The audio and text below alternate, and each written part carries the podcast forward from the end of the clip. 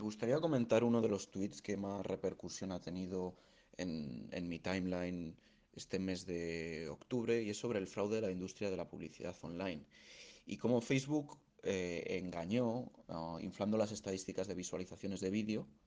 con lo cual marcaba muchas más visualizaciones de las que en realidad había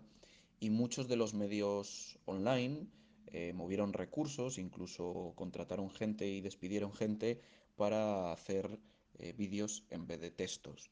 eh, porque supuestamente tenían mayor repercusión.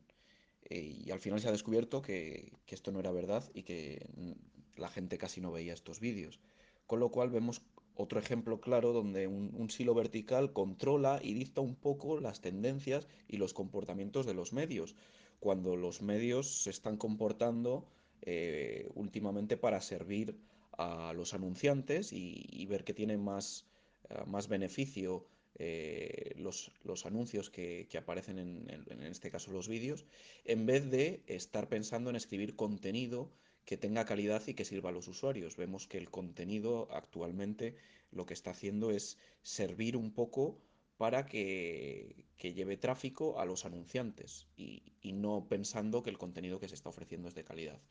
No creo que este sea un modelo sostenible en el futuro eh, y por eso también creo que muchos periódicos se están moviendo a un modelo de pago eh, con los famosos paywalls o los muros de pago,